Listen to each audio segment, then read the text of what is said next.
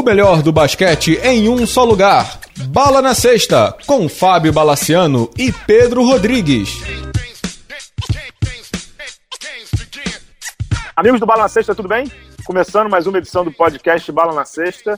Pedro Rodrigues, bem-vindo ao manicômio, hein? Saudações, balas, saudações, amigos. Cara, os loucos tomaram conta do hospício e estão tomando multas à, à torta e direita, hein, cara? A torta e a direita. Essa semana teve de tudo um muito, da NBA ao NBB, teve de tudo um muito. Vamos começar com a loucura da NBA.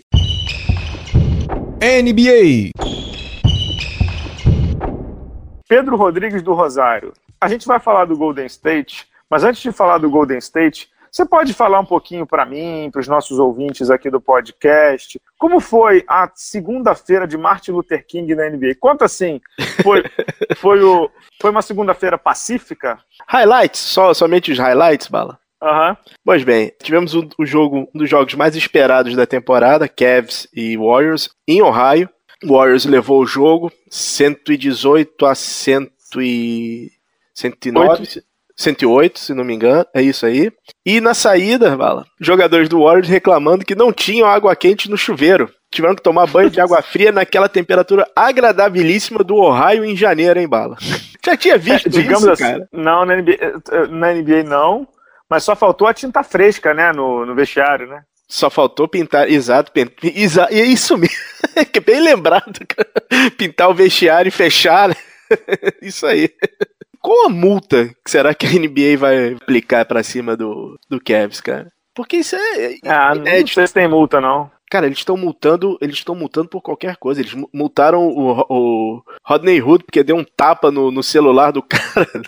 Pô, mas isso não é qualquer coisa, Pedro. Pô, tá Pô, o cara botou, o cara botou, o cara tá sendo expulso, o cara põe o celular na cara dele. Se bem que foi um tapa bem dado, né? Parece que não quebrou o telefone. 35 mil dólares. Celularzinho cara, hein, mano? mas, além disso, no dia de Martin Luther King, a gente teve Ben Simmons e Kyle Lowry discutindo e o Ben Simmons dizendo te espero lá fora. E o que é pior, o Kyle Lowry estava esperando o cara lá fora para discutir, hein, Pedro? É, e o nosso Ben Simmons, residente, né? Ele teve na, na, na quinta-feira passada, teve o jogo, o jogo em Londres entre, é, entre Celtics e Sixers, e o nosso bravo Ben Simmons quase saiu no braço com o Marcus Morris, né? É, tá fácil, né? é, o, o Raptors tá animado, né? Porque teve aquela briga do Ibaka, né? O Ibaka já estava suspenso por dois jogos. E... Briga do Ibaka com assistente técnico. Não, o Ibaka também brigou em quadra, cara. Ele deu um soco no. No James Johnson, não foi isso? No... Isso, isso aí. Do, do, do, do Miami, não foi? É, mas ele tinha. Uma semana antes ele tinha brigado com assistente técnico. nosso, nosso Ibaka tá que tá, né? Agora, você tá. quer ir pra cereja do bolo em Los Angeles? Conta. Rapaz, tivemos a volta de Chris Paul para Los Angeles depois de ser trocado pro, pro Houston. O Clippers tentou fazer todo o todo aquele cerimonial, né, que tem sido feito para os jogadores quando são trocados. Parece que teve vídeo de homenagens e não sei o quê. Mas ela não teve muita homenagem não. não tiveram muitas homenagens não. Clippers é, venceu o, o Rockets. Quem estava aqui, que parecia, quem estava no banco falando impropérios era o nosso amado Austin Rivers, cara. Ele nem tava jogando, tava no banco falando impropérios. E aí, na saída, eu quero muito que isso seja verdade, porque é muito bom. O Chris Paul reuniu os jogadores, mandou o Clint Capella na frente para ser o uhum. para distrair e parece que tem um túnel tem uma entrada especial no vestiário do Clippers. Então, enquanto o Clint Capella distraía todos, entrou pelo túnel o Chris Paul, o Trevor Ariza ah, tinha, o James Harden, né? O Harden. E parece que chamaram segurança. Entrou o Balmer no vestiário para separar. Isso foi uma confusão do cão. chamaram polícia. Foi, foi, olha, bala. Ele... Não, e o, o, o Trevor Ariza disse que estava ensandecido, né? Ah, ensandecido, tá, porque na quadra também o Trevor Ariza estava ensandecido. Não sei se você viu uns momentos hum. também do Blake Griffin discutindo com o Mike D'Antoni. Pois é. Mas discutindo pesado. Não é discutindo eu e você aqui, não, é discutindo pesado. É, e, cara, o Balmer entrou no vestiário. Assim, década de 80, né? Momentos da NBA raiz, NBA né? atual, né? É, NBA raiz, né? NBA raiz. E nosso bravo Chris Paul, né? Vítima de todas as piadas possíveis e imaginárias.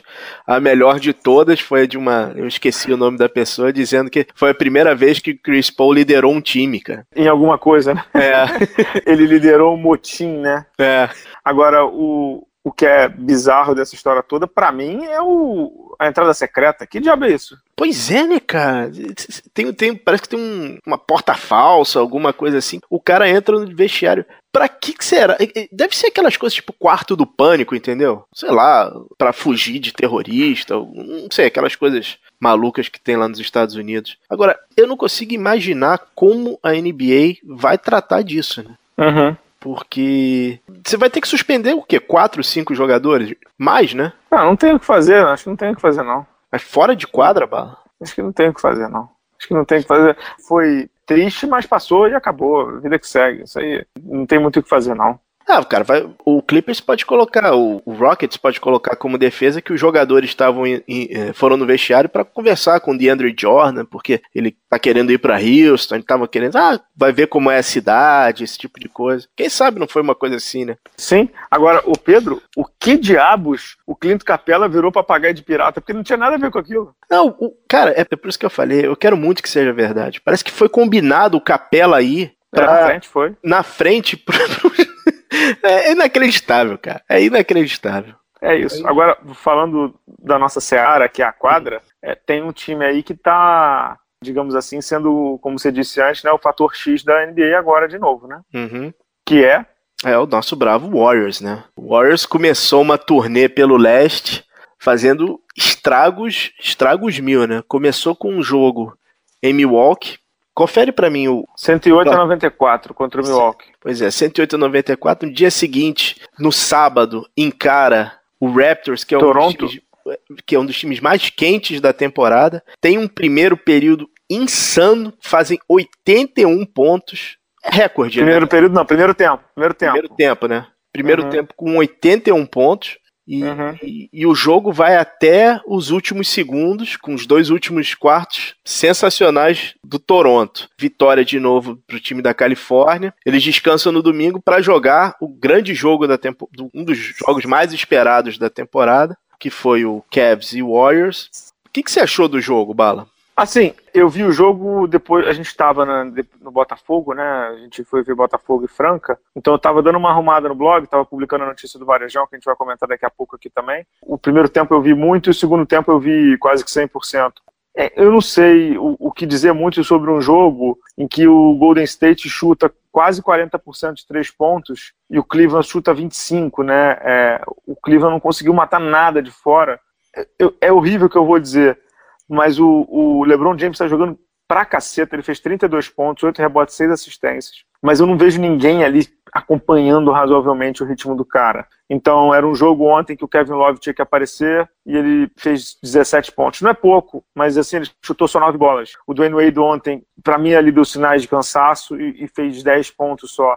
O Jerry Smith acabou. O Jerry Smith, assim, é, é, tá numa temporada horrível tá numa temporada de, de, New York Knicks, né? Aquela uhum. que os remédios já fazem tanto efeito, né? Já virou placebo. E o Isaiah Thomas ainda tá bem, digamos assim, sem ritmo, né? O Tai Tai Lu deu muito tempo de quadra para ele, mas ele, ele não arremessou bem a bola, ele teve um 7 de fora.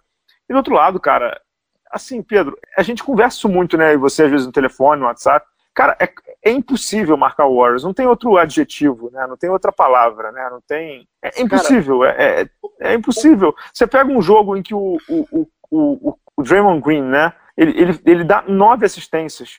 O Kevin Durant dá oito assistências. O Stephen Curry dá oito assistências. Ou seja, os três principais jogadores do time, tirando o Clay Thompson, dão 25 assistências em 41 arremessos convertidos. Ou seja, como é que você vai parar um time cuja bola roda assim tão bem? O Durant fez 32 pontos, arremessando 16 vezes. O Curry fez 23 pontos, arremessando sem se esforçar. O Curry fez 23 pontos, arremessando 15 vezes e jogando mal, porque ele não jogou bem. O Clay Thompson fez 17 pontos, arremessando 12 vezes e sem ir à linha de lance livre. Ou seja, é horrível, porque a gente repete isso aqui toda semana. Mas, para o Golden State perder o título desse ano, Pedro, tem que dar tudo errado para os caras. Porque, mesmo quando eles não jogam isso tudo, e no primeiro tempo, o Cleveland dominou o Golden State, mas dominou bem mesmo. Teve poucos momentos em que o Golden State falou assim: pô, esse jogo é meu.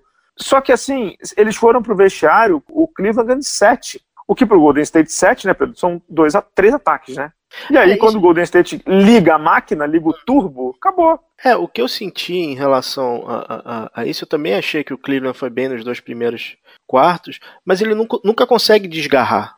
Quem estava muito bem pelo, pelo Warriors, Draymond Green fez uma partidaça, quase triplo-duplo. Clay Thompson estava muito bem nos dois primeiros períodos. E, o, o, impressionante, eu fiquei assim, que eu falei, caramba, é, é diferenciada a coisa, foi quando a segunda unidade, a segunda unidade jogou praticamente o terceiro e quarto período inteiros. Uhum. Jogou com Kevin Looney, cara.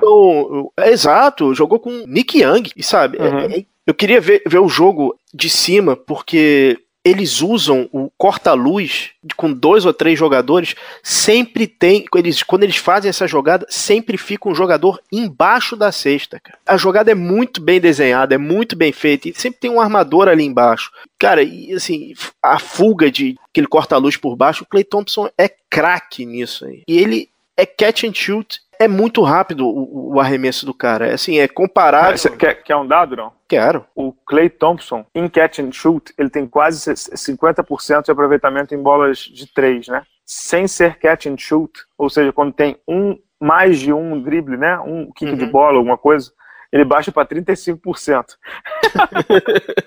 ou seja, é, é, o atirador de elite, é. né? E assim, eh, eh, o que você comentou, o Duran fez, foi, fez 32, não foi? Duran fez 32. Não parecia. 32. Parecia, foi sem esforço, cara. E você vê que o LeBron tá no limite, cara. Limite, tá limite, limite, cara. Tá limite. limite. Tá no limite. E assim, o Isaiah Thomas é um senhora personalidade, um jogador também, eu acho ele um jogadoraço. Cara, mas pra defesa do Cleveland foi catastrófica a entrada dele. A entrada dele e a queda de rendimento do Tristan Thompson, cara, foi catastrófica para a defesa do Cleveland. O Cleveland teve um, um dezembro muito bom. E agora emendou com, com, uma sequência terrível, cara. Derrotas assim, é, acachapantes para Raptors, para Timberwolves, e agora essa que é o que o americano chama de statement, né, cara? É, statement. Essa é statement. É, o, é. o Cleveland, alguns dados sobre o Cleveland. O Cleveland teve três jogos tomando 127 pontos ou mais. Uhum. Acho que não preciso fazer, falar muita coisa. O Cleveland nunca houve um time na NBA que perdeu back-to-back, -back, ou seja, jogos seguidos por mais de 20 pontos. E o Cleveland perdeu de Minnesota e do Toronto, né? Ou seja, alguma coisa não está indo bem. É a quarta derrota seguida do Cleveland. Pedro, o Cleveland tem uma derrota a menos do que o Miami. Só pois é. lembrando é. que no Miami, Miami, não joga mais o LeBron James nem o Dwayne Wade, né? Uhum, uhum. Miami tá em quarto. Agora, Bala, imagina você, Dwayne Case, do Raptors, vê se não é hora de botar o pé no acelerador. Imagina se o Raptors consegue manter essa, essa, essa pegada, primeiro no leste, e joga para uma final de, semifinal de conferência Cavs e Celtics. É sim. É, sim, e ao mesmo tempo também o Boston também deve pensar a mesma coisa de pisar no acelerador, né? Uhum. Porque pegar o Miami é muito mais confortável, né? Você joga esses Cleveland e Toronto as feras rápido, né? Exatamente. Mas Eu acho lembrando que, é... que foi exatamente esse o cenário do ano passado, ou seja, o Cleveland pegou o Raptors na semifinal de conferência, não foi isso? Não, não, eu tô falando o seguinte: o Raptors pegar primeiro no leste, e aí ah, a, a semifinal de conferência. Boston e, e, e Cavs só pode ser em semifinal de conferência. Sim, sim, sim. Eu acho que, assim, é um cenário para o nosso Dwayne Casey estudar com carinho, né, cara? Para azar dele, o Toronto perdeu duas seguidas, né? Então, estava colado no Boston, deu uma desgarradinha. Podemos falar de, de um time que eu acho que merece um pouco de destaque, não estava nem combinado, mas acho que vale? Vamos lá que é o Miami Heat, né, Pedro? Não falar do Miami Heat é uma doideira, na minha opinião. O Miami tem 25 em 18 no momento em que a gente grava. Até perdeu o último jogo, né, o Chicago, que aliás a gente também tem que falar aqui. Mas o Miami vinha. Chicago, o maior queimador de língua de comentarista, né? Total. Mas o Miami vinha de sete vitórias consecutivas. E tem na dupla ali, né, o Dragic e o Hassan Whiteside jogando muito bem. Para azar deles, eles perderam o Dion Waiters, né, Pedro? Uhum. Por uma lesão aí tá fora até a, temporada inteira, mas o Miami tem jogado muito bem. Né? O Eric Spoelstra conseguiu manter a fase do time da temporada passada nessa temporada, o que é dificílimo, né? É muito difícil. O Dragic, como você falou, tá muito bem. Ele foi eleito jogador da semana na Conferência Leste. Eu vi o jogo do Miami contra o Milwaukee. O Miami passeou em cima do Milwaukee. É, cara, é, no sul da Flórida a palavra tank não existe, né, cara? Não existe. O único porém que eu tenho em relação ao time do Miami é o próprio Whiteside. Ele uhum. não evoluiu da forma que eu, que eu imaginava.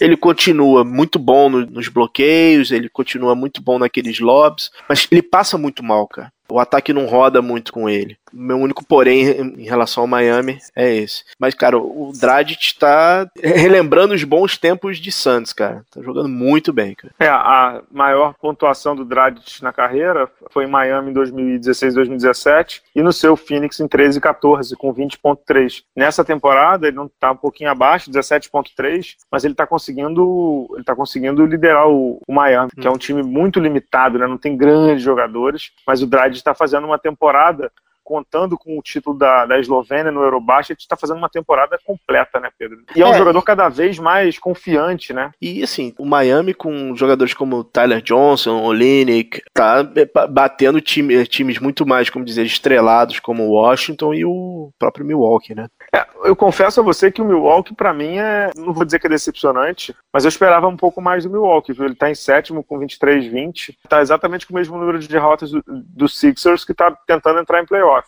O Miami, para mim, é a maior surpresa positiva do, do, do leste no atual momento. É, cara, eu, vou, eu acho o Miami uma grande surpresa, mas para mim a, a, a, maior surpresa é o Toronto. É um time que se reinventou, mantendo o núcleo do ano passado, mas é um time diferente. Exatamente. Vamos, vamos ao espaço do, do, do, do apoiador aqui lá no Apoia-se com o nosso Miguel Amado, depois a gente volta para falar de NBB. Vamos lá.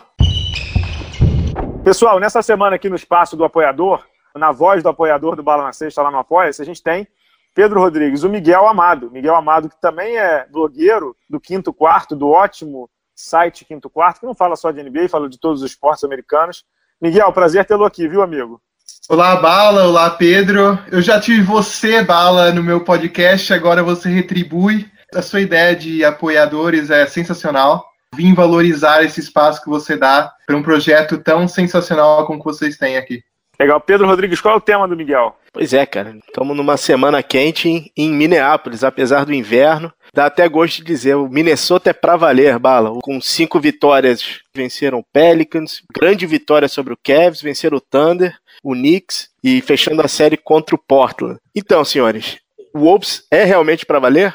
Quer arriscar, Miguel? Sim, nos últimos anos eu sempre coloquei, a gente faz as prévias no quinto quarto, sempre coloquei os Wolves para subir de rendimento. Na temporada passada até falei que eles iam ter mais 50 vitórias. E eles sempre ficaram me traindo absurdamente. Aí nessa temporada que eu tava com o pé atrás, pronto. Os caras decolaram e decolaram agora, né? Você disse essa sequência. Contra o Timberwolves, o LeBron James teve 10 pontos. Foi a menor marca dele desde 2007. Então, eu acho que é sim para valer. Eu acho que sempre que você tem estrelas ou beirando isso, All-Stars, você precisa ter o cara que manda, né? E no começo os Wolves não pareciam ter o cara que mandava, tava muito um passa pro outro, todo mundo é feliz, aqui é Woodstock. Mas quando começou a ditadura de Jimmy Butler, as coisas melhoraram. O Miguel tem total razão, que é no momento em que o Jimmy Butler assumiu, entre aspas, a franquia, que foi na vitória contra o Portland por 108 a 107, ali ainda em dezembro, 18 de dezembro, é, ele fez 37 pontos, né? Jogando uma barbaridade nesse jogo contra o Portland, 108 a 107.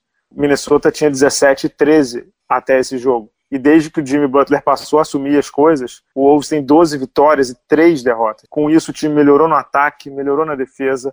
O Jimmy Butler teve todas as partidas, com exceção de uma, que foi o jogo contra o Boston, que ele realmente jogou muito mal e o Wolves jogou muito mal. Ele teve todas as partidas com mais de 20 pontos. Então, aquilo ali fez com que o Minnesota subisse. O Minnesota subiu porque o Jimmy Butler subiu, e o Jimmy Butler subiu carregando o Minnesota nas costas, né? Dessa série de vitórias que o Pedro está falando, uma coisa interessante, o Pedro estava até citando antes da gente começar a gravar, né, Pedro? Todas por mais de 10 pontos né, de diferença. Inclusive, é aquela cipuada no Cleveland Cavaliers no dia 8 de janeiro, né? Por 127 a 99, Pedro. É verdade. Há muito tempo, né, que o Minnesota não tem é, uma sequência tão grande quanto essa, né? Cidade está abençoada, né, senhores? Tivemos não só o Wolves, como o Saints naquela final antológica na NFL, né? Saints não, não Vikings. O Vikings ganhou do Saints. Vikings, perdão. O Vikings teve aquela final abençoada na, na NFL, né, senhor? E o engraçado é que o, o, Minnesota Vikings é uma franquia que você tá falando de abençoada, eles são uma franquia amaldiçoada, né? Eles perderam quatro Super Bowls nos anos 70, tiveram várias derrotas de quebrar o coração da torcida mesmo. E na verdade não é só na NFL, né? Na NBA também. Uhum. Uh, os Timberwolves, como é que pode o Kevin Garnett só ter chegado numa final de conferência ter perdido vários playoffs, até de não classificar para os playoffs, né? E agora, quem sabe, as coisas mudaram. Aconteceu alguma coisa ali, foi a mesma coisa que aconteceu em Cleveland, né? Algo ocorreu, com certeza. É, eu acho e, que. E essa subida de produção, rapidinho, Pedro, essa subida de produção, é, o que é interessante é que a dúvida é se, se o time ia ser do Towns, do Wiggins, mas você olha a estatística hoje, o líder do time em pontos é o Jimmy Butler, né? O Carl Anthony Towns está com uma média excepcional de 20 pontos e 12 rebotes, mas o líder já é o Jimmy Butler com 21,5 pontos, né?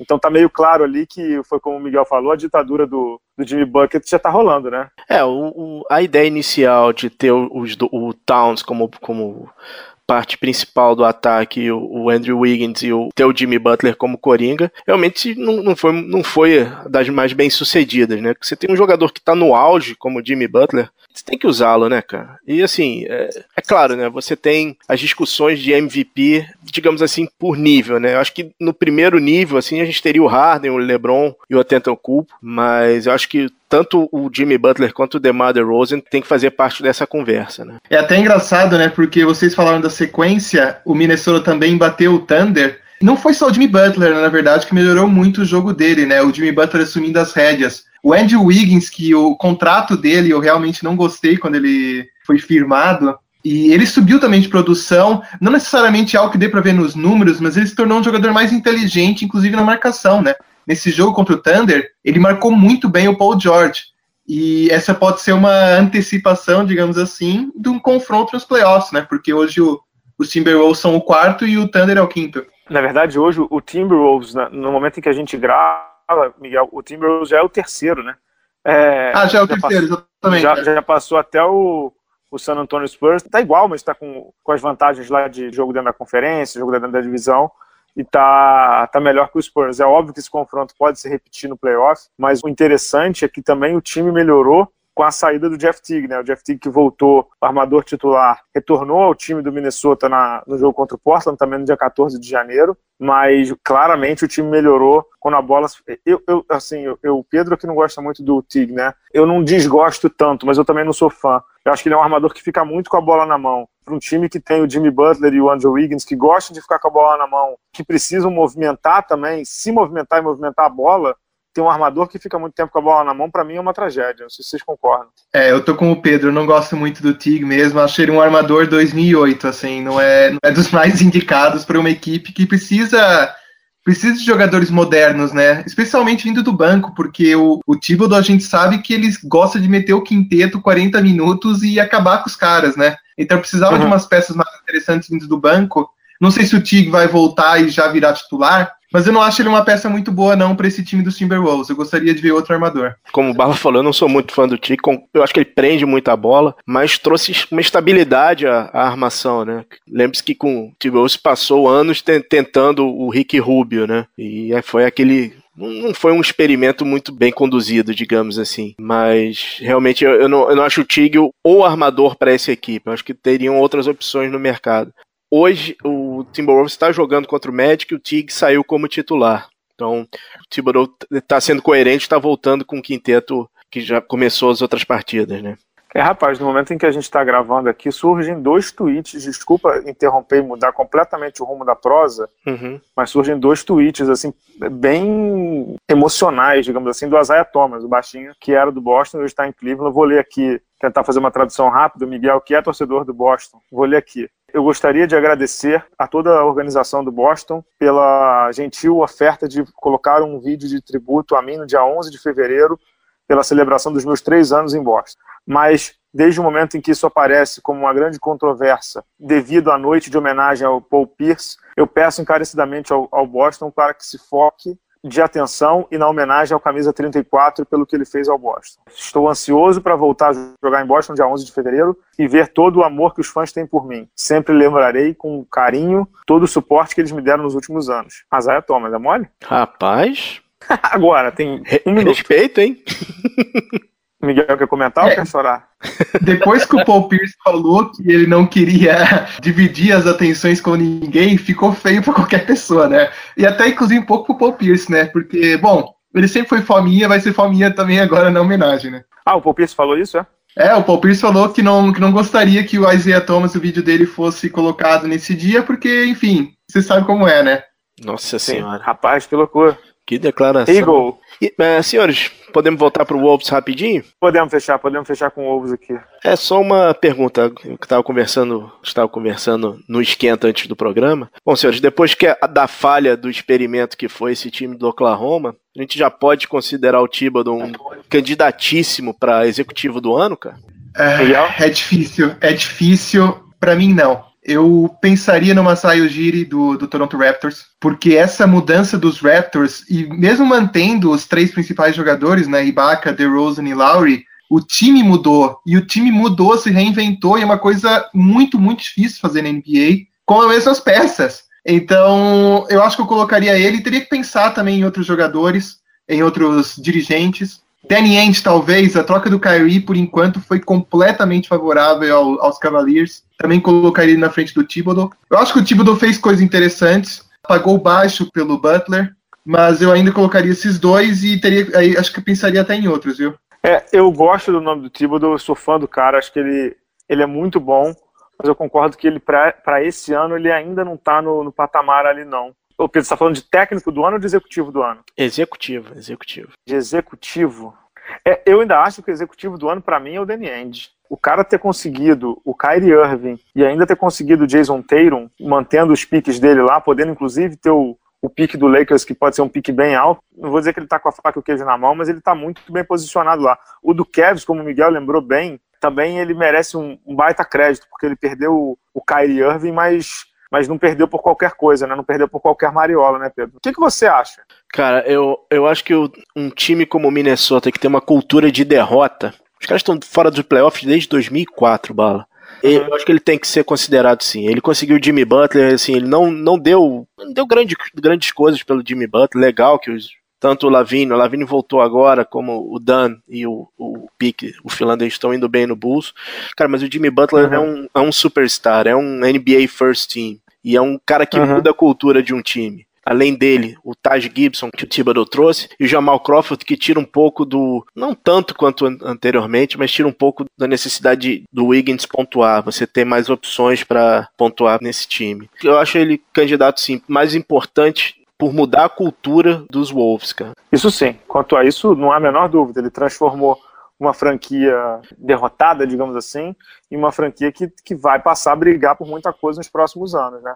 Miguel, é queria te agradecer pela presença, mas se quiser complementar, fique à vontade. Não, concordo absolutamente com vocês. Até abri aqui a classificação para ver os times esse top 3 que eu falei, eu colocaria o Danny Ainge, o Masai Ujiri do, dos Raptors e o Tom Thibodeau, com certeza. Como você disse, né? E como a gente disse, na verdade, antes, Minneapolis e Minnesota são cidades que nos dois esportes principais, ou então nas duas ligas principais, e até se colocar o Twins ainda dá para também ir no beisebol, eram franquias que os torcedores basicamente botavam a cabeça na mão e iam pro estádio balançando, né? Porque não tinha muito prazer em torcer, e agora esse prazer tá voltando e pessoas como Tom Thibodeau são responsáveis por isso. Né? Legal. Ô, Miguel, queria te agradecer pela presença aqui no, no podcast Bala na Sexta. Tem alguma pergunta pra gente ou, ou tá tranquilo? É, eu queria encerrar só perguntando para você, Bala, se você tá feliz com seus Lakers, feliz com as declarações do Lavar Ball. Sempre que eu falo com você, eu preciso pensar nisso,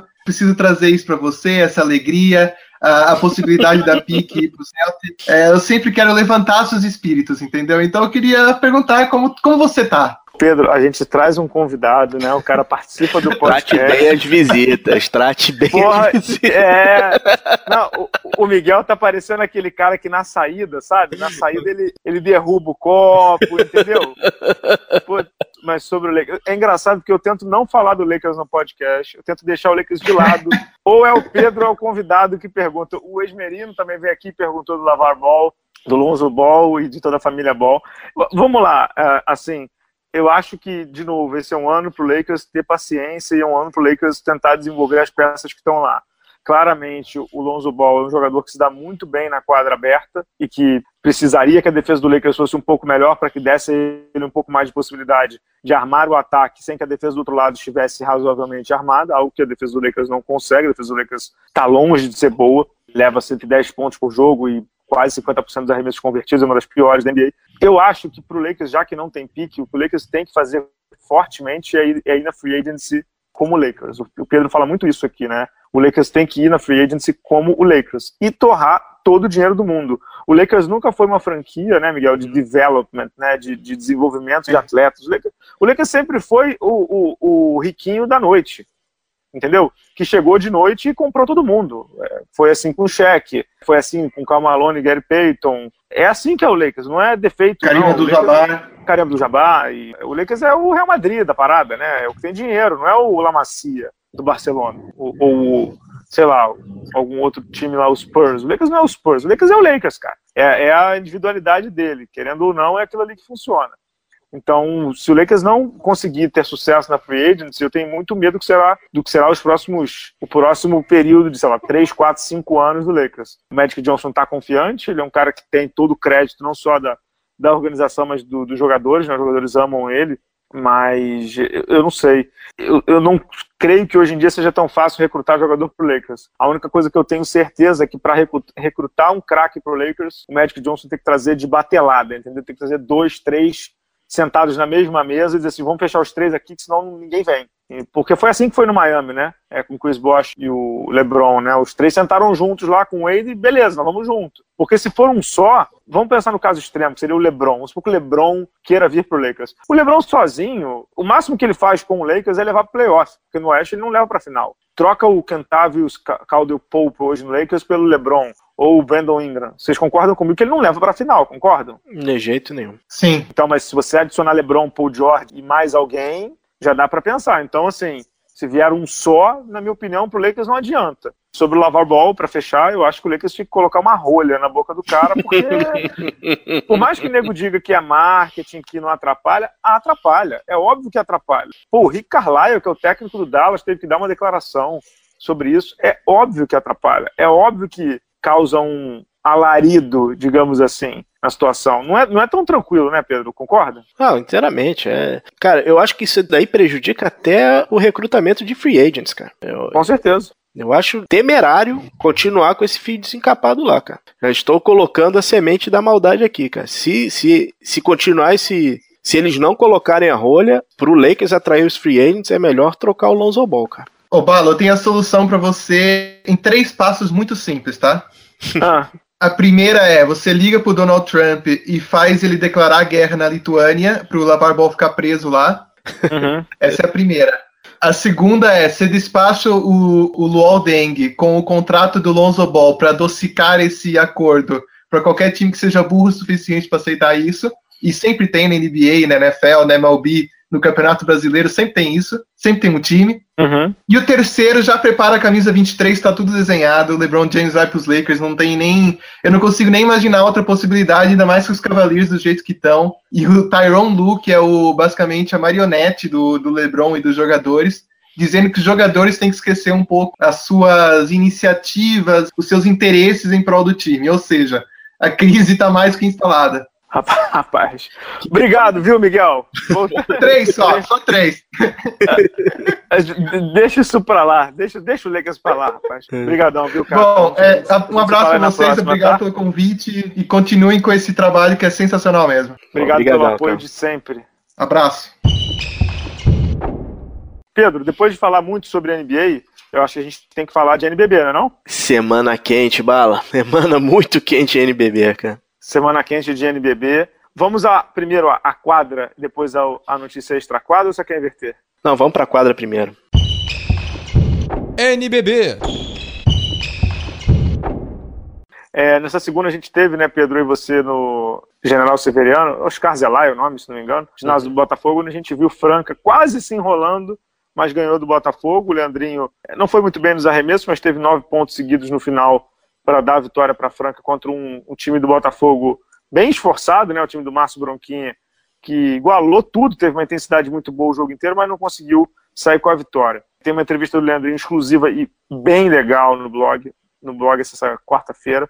Pedro, é, ver o Leandrinho ao vivo é outra coisa, né? Cara, é, é outra coisa. Como o campeonato cresce com um jogador como o Leandrinho. Cara, o treinamento do cara é diferenciado, a forma de, de ver o jogo é diferenciada. Olha, que upgrade, cara. Franca, meu amigo, quando tiver com todo mundo, segura, cara. Porque os caras vão vir com tudo, né? Sim, sem dúvida. Rafael Luiz, Leandrinho, Léo Mendes, Jefferson William e Rafael Mineiro, Lucas Cipollini. Esse é o time do, do nosso bravo Franca, do técnico Elinho que vai jogar o, o NBB, os playoffs. Salve-se quem puder, hein, Pedro? Salve-se quem puder. É, lembrando que a estreia do, do Leandrinho, ele também jogou pouco, mas fechou com 19 pontos. É, jogando pouquíssimo tempo de quadra, voltando oito meses de lesão. É, é um jogador diferenciado, cara. Assim, para nível nacional, o cara, não digo que sobra, mas mas é sobra. diferente. Mas sobra, então tá bom. Podemos falar. Ele sobra, cara. Ele vai criar é, problemas diversos para as defesas do NBB, dos outros times. Franca ganha uma arma, nossa, uma bazuca, né? Ah, sim. Ganha uma bazuca, eu imagino quando ele tiver com ritmo, hein, Pedro? Uhum. E você quer falar sobre a notícia de fora da quadra que tá agitando o mercado, não? É, podemos, podemos falar, né? Você vai usar peruca? eu vou, vou usar a peruca. E se reclamar, vou uso de novo, cara. É, aparentemente, né? O Flamengo nega, obviamente, o Varejão nega, obviamente. Mas aparentemente o Anderson Varejão está assinando com o Flamengo. No momento em que vocês estiverem ouvindo esse programa, já vai ter acontecido a decisão, e muito provavelmente positiva para o Flamengo, do pivô, né, do pivô, pivô capixaba Anderson Varejão, vindo jogar no Flamengo para o restante da temporada, né, Pedro? Era um, uma, um namorico que virou um relacionamento estável, né, aparentemente, entre o clube é. da Gávea e o pivô, que precisa jogar, né, Pedro? Ele precisa jogar, né? Precisa jogar. Lembrando que o Anderson chega numa situação é, extremamente favorável, né? O Flamengo é o novo líder do NBB, engatou uma série agora de vitórias, hoje terça-feira ganhou do, do Vitória na, na, excursão, a pequena excursão que fez pelos, com os times do Nordeste. Aparentemente é a peça que faltava para o Flamengo, né? Aquele pivô para lutar embaixo, para lutar no, os rebotes. É outra equipe que tem um upgrade absurdo, né, cara? É, eu só queria falar, fazer, falar duas coisas pensando, claro, no caso do Varejão vir para o Flamengo. Você consegue imaginar como vai ser o jogo das estrelas com o Leandrinho e Varejão em São Paulo? o pessoal da Liga Nacional lá, o, hum. Sérgio, o Álvaro, o presidente João Fernando Rossi, o Guilherme Buzo, o Douglas, a, a Giovana, a, todo mundo devem estar sorrindo de orelha a orelha, né? Porque se precisava, se precisava de atração para o jogo das estrelas em São Paulo, não precisa mais, né? É, e se a preocupação era um upgrade em relação ao do ano passado, que foi também um, foi, foi inesquecível, você tem um senhor upgrade, né? Você tem os dois, campe dois campeões NBA jogando no NBB no Jogo das Estrelas. Né? Ah, sim, é, sem dúvida, é, sem dúvida. Agora, o Pedro, você que é rubro-negro aí, pois não. deixa eu te fazer uma pergunta aí. Você é o coach Rodrigues uhum. do Rosário do Flamengo, tá certo? Pois não, pois não. Aí eu assim, te digo assim, Pedro, estou contratando, sou o Marcelo Vido, que é o gerente lá do Flamengo, o diretor do Flamengo. Eu te digo assim, Pedro, estou contratando o Anderson Varejão. Quem você tira do seu quinteto titular, JP Batista ou Olivinha? Você quer responder ou deixa pro Neto? Cara, eu tiraria hoje o Olivinha. Colocaria o Olivinha numa posição que ele estava começando a, a, assumir há mais ou menos dois anos atrás, que era de sexto homem. É, eu começaria com o Varejão, Marquinhos, JP, que está muito bem nessa temporada. JP é o MVP do Flamengo. Cubijan, fechando com o Ramon. Esse seria o meu quinteto titular. Ou seja, você tiraria a alma do Flamengo? Uh, não sei se é, alma é a palavra, né? O Flamengo tá numa rotação que ele não tá usando tanto o Olivinha, né? O Flamengo, nos últimos jogos, a gente, eu fui em dois. Eu fui em dois jogos aqui na arena. O Neto tá usando uma formação com três armadores. Ele joga com o Ramon, com o Bijan e Pecos. Joga com o JP e o Marquinhos. É, uhum. um jogo que o, que o Olivinha jogou pouquíssimos minutos, jogou praticamente só o primeiro e o começo do terceiro período. É, é, esse é um problemão que o Neto vai ter que desvendar, né? Eu diria que é um bom problema, né, Bala? Você pode até mesmo colocar o JP no banco, que o JP é um jogador que, apesar de estar muito bem é, no ataque, ele tem problemas de falta, ele, ele, ele é lento efetivamente na defesa, então ele, ele mete muitas faltas. Você pode colocar o Varejão começando e tirar o, botar o JP no banco. É, é realmente. É, uhum. Cara, é uma rotação é, confortável. É um, confortabilíssima, né, cara? É confortável, é confortável. Acho que todo mundo já sabe. Você comentou o Flamengo e Liga Sorocabana, né? Foi. O Neto chegou a usar grande, é, nesse jogo essa formação, né, com os três armadores, né? Usou um pouquinho, usou inclusive no momento em que o, o a Liga Sorocabana estava bem no jogo e o Flamengo conseguiu dar uma desgarrada lá é uma formação que eu gosto, só não sei se ela funciona contra todos os times, né? Mas o Neto falou muito bem, eu conversei com ele depois do jogo. Ele falou, cara, eu tenho que testar coisa diferente, eu já jogo basicamente com o mesmo núcleo há muito tempo. Ele tá vendo um mundo novo, né, Pedro? Tá certíssimo, né? Ah, tá certíssimo. Que NBB, hein, Bala? Que NBB, cara. Que NBB. Não dá para cravar nada agora, mas obviamente com Leandrinho e Anderson Varejão, Flamengo e Franca dão uma distanciada aí do, do, do grupo, né? Dá para imaginar, não dá para cravar, mas dá para imaginar uma final Flamengo e Franca. Quão incrível isso seria, né? O time mais popular do Brasil e o time da cidade do basquete, né? Com dois campeões de NBA, com dois caras de mais de uma década de NBA. É jogo para a gente, a gente aqui depois não critica se, NBA, se, se o NBB mudar o regulamento para melhor de nove, você toparia, não toparia? Eu toparia sim. E espero que Franca jogue em Franca, né? É, mas vai jogar, né? Não tem aquela questão do tamanho do, do ginásio? Ah, mas Franca já jogou final de NBB lá, inclusive, quando uhum. o Vitor Benite era de Franca. Tá. Contra Ótimo. Brasília, se não me engano. Não tem uhum. problema de jogar no Pedrocão, não. NBB, temos mais alguma coisa? Não, acho que tá bom para fechar o programa. Ah, não, tem mais ah, algum pera, assunto não, aí? Tem desculpa, mais alguma perguntinha? Só lembrando que o, o, Flamengo, o Humberto, o armador Humberto, pediu dispensa do Flamengo, tá indo pro Corinthians da, da Liga Ouro, e o Flamengo contratou o Mogi, uhum. armador, que jogou no Paulistano, tava no, na D-League, o Flamengo acabou de contratar. Ele é mais conhecido por ter ganho o campeonato de enterrada, aquele que a gente viu lá em Mogi das Cruzes, naquele jogo das estrelas. Né? Espero que retome. É, só lembrando, né, Pedro, o apelido, o apelido dele não é Mogi de Mogi das Cruzes, é de Mogi Guaçu, que é no é. interior de São Paulo. É um jogador que tem uma explosão física muito grande, mas precisa mais, né, Pedro? Precisa. Ele precisa desenvolver principalmente o arremesso. Ele estava indo vindo bem no Paulistano, mas é, ele saiu antes do. Ele saiu no meio dos playoffs. Agora, vendo agora, não pareceu uma das decisões mais acertadas, mas agora tá voltando para cá. É jovem, dá para acertar rumo sem problemas. Tá com uma experiência lá fora é um bom reforço para o Flamengo, cara. É um bom reforço para o Flamengo. Vamos ver, cara. Vamos acompanhar aí como é que vai ser essa mudança aí do Flamengo de patamar, digamos assim, porque tem muita coisa para rolar no NBB, né, Pedro? Só lembrando que essa sexta-feira, dia 19, temos Flamengo e Botafogo na Arena Carioca. A Arena Carioca que o Flamengo tem levado bons públicos, tem sido bons jogos, bons espetáculos, vale a pena dar uma conferida. Eu espero que se o Flamengo realmente confirmar o Varejão, o Varejão vá lá para saudar a torcida, fazer aquele de novo aquele cerimonial todo, né? É, jogo do Twitter, né? Quem sabe o NBB dá sorte de, de ter o anúncio do Varejão num jogo de Twitter, né? Exatamente. Antes de partir, vamos para umas rapidinhas, cara?